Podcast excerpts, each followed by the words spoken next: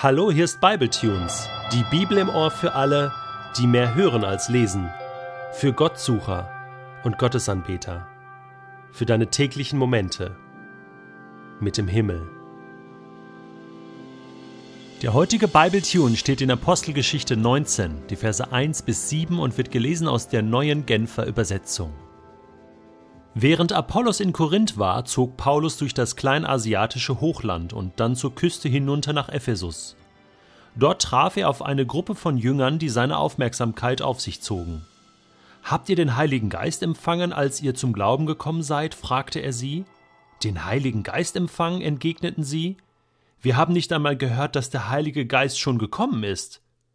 Was für eine Taufe ist denn an euch vollzogen worden? wollte Paulus wissen. Die Taufe des Johannes, erwiderten sie. Da sagte Paulus, Johannes rief das israelitische Volk zur Umkehr auf und taufte die, die seinem Aufruf folgten. Aber er verband damit die Aufforderung, an den zu glauben, der nach ihm kommen würde, nämlich an Jesus. Als sie das hörten, ließen sie sich auf den Namen von Jesus, dem Herrn, taufen. Und als Paulus ihnen dann die Hände auflegte, kam der Heilige Geist auf sie herab, und sie redeten in geistgewirkten Sprachen und machten prophetische Aussagen. Es waren etwa zwölf Männer, die zu dieser Gruppe gehörten. Der Apostel Paulus befindet sich ja mittlerweile auf seiner dritten und letzten Missionsreise. Und auf dieser Reise besucht er viele Gemeinden, die er gegründet hat, die entstanden sind während der ersten beiden Missionsreisen. Und er stärkt die Brüder und die Schwestern im Glauben und und äh, lehrt sie noch einmal. Und nun ist sein Ziel Ephesus und er kommt jetzt an einer äh, Gruppe von Männern vorbei.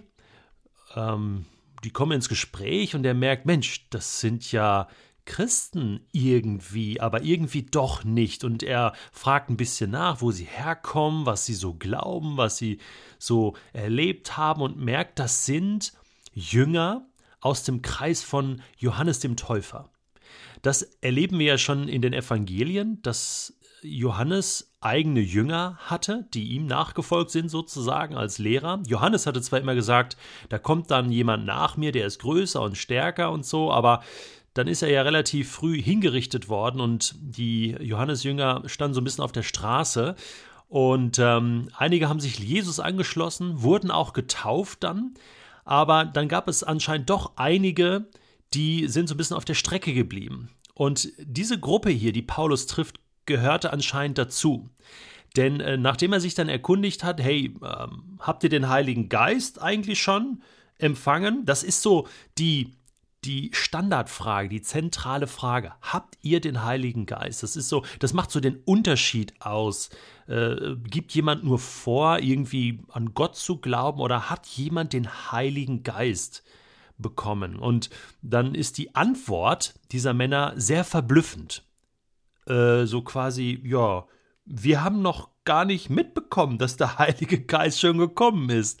Also die lebten total hinterm Mond. Die haben von Pfingsten und all dem nichts mitbekommen. Und Paulus, ja, wenn er auf dem Pferd gesessen hätte, wäre er wahrscheinlich runtergefallen. Und äh, so ist er wahrscheinlich fast in Ohnmacht gefallen und sagt, was, das gibt's ja gar nicht hey, es ist äh, ein Leben in einer ganz anderen Dimension möglich. Den Heiligen Geist, den, den, den müsst ihr bekommen, ja. Und vorher fragt er dann eben, äh, auf was seid ihr denn getauft? Es gab ja verschiedene Taufen. Eine Taufe im Alten Testament, so eine, äh, eine Reinigung, das war hier wahrscheinlich nicht die Frage. Ähm, das andere ist eine Proselytentaufe gewesen, also äh, wo man so quasi konvertieren konnte äh, zum Volk Israel. Äh, und dann gab es eben die Johannestaufe. Ja, Volltreffer. Ja, wir sind mit der Taufe des Johannes getauft. Und das ist so eine Vorstufentaufe, äh, wo es darum geht, so grundsätzlich mal, ja, ich bin offen ähm, für Gottes Reden und für Gottes Kommen. Ähm, ich brauche Sündenvergebung und so weiter. Aber Johannes selbst hatte ja gesagt, hey, dann braucht ihr die Taufe mit Wasser und Geist. Der nach mir kommen wird, wird mit dem Geist taufen. Ja, und das ist natürlich, das, das ist die eigentliche Taufe. Und die hatten diese äh, Männer noch nicht erlebt. Und dann sagt Paulus, okay, dann braucht ihr jetzt hier die, äh, die Vollversion, ein Upgrade. Also ähnlich wie bei Apollos, der ja auch noch so auf dieser Johannes der Täuferstufe war, was nicht schlimm ist. Ja, das ist ja, das ist eine, eine gute Vorstufe. Aber Paulus macht jetzt hier deutlich, hey, es gibt mehr. Die Vollversion ist da. Ihr habt noch, ihr habt noch das, das Einstiegsmodell, ja. Jetzt gibt es da mehr. Und dann führt er das durch. Er tauft sie und in dem Moment legt er ihnen dann noch die Hände auf und dann bekommen sie den Heiligen Geist. Da passiert das alles sozusagen in, innerhalb von einer halben Stunde bekommen diese knapp zwölf Männer Taufe von Jesus und den Heiligen Geist. Ja, Stempel, alles obendrauf ähm, von Gott persönlich und, und dann waren sie voll ausgestattet. Ich habe so gedacht, was machen wir mit dieser Geschichte? Also, wie lässt sich diese Story anwenden auf heute? Ist ja manchmal nicht so einfach, mit der Apostelgeschichte so umzugehen. Manche sagen ja auch, hey, ähm, das war damals so, heute gibt es das alles gar nicht mehr so extrem. Der Heilige Geist macht ja eh, was er will und mit der Taufe ist heute auch anders. Ich bin da nicht ganz so dieser Meinung. Ich glaube, wir sollten diese Texte schon sehr ernst nehmen, denn es zeigt ja auch auf, wie Gott handeln kann. Gott kann immer anders handeln als 0815. Er lässt sich in keine Schablone pressen, in keine Schublade schieben. Und deswegen hier ein paar Fragen. Es kann sein, dass du auch bis jetzt nur so eine Vorstufentaufe erlebt hast. Ich würde mal sagen, so die Kindertaufe, ne, Babytaufe, Säuglingstaufe, das könnte so eine Vorstufentaufe sein. Es gibt viele Menschen, die verlassen sich drauf und sagen, ja, ich bin ja getauft ja, meine Eltern haben mich ja taufen lassen. Ich habe ja einen Taufschein, ich habe einen Taufvers. Äh, ich gehöre ja zur Landeskirche, katholisch oder evangelisch und das ist so äh, mein Standard. Paulus würde fragen, ja, aber hast du auch den Heiligen Geist? Bist du dir sicher, dass du den Heiligen Geist in dir hast? Wenn ja, super.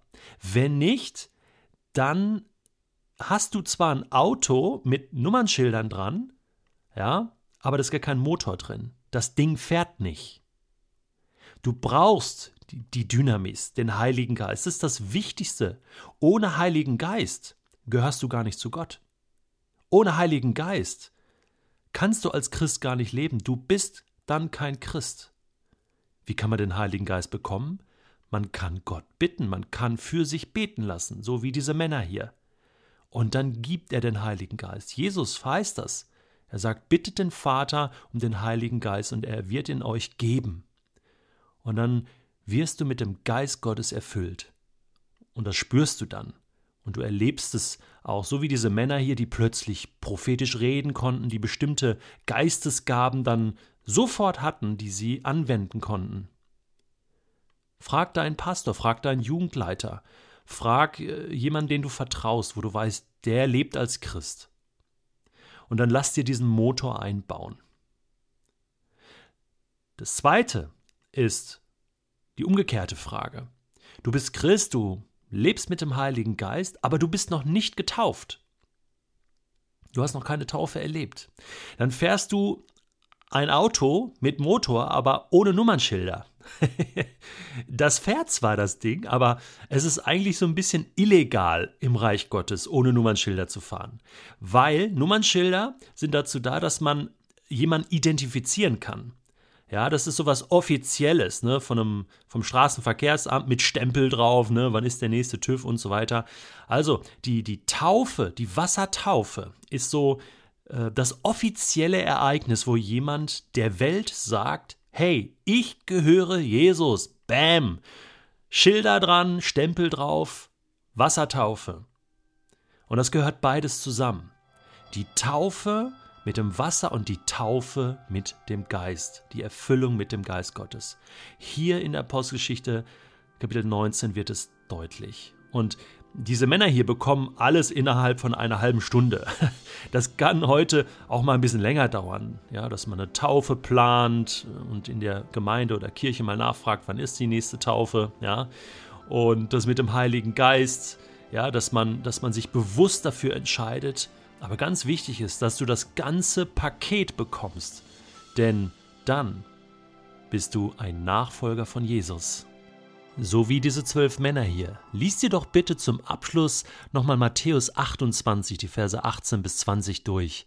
Und dann bist du wieder dran.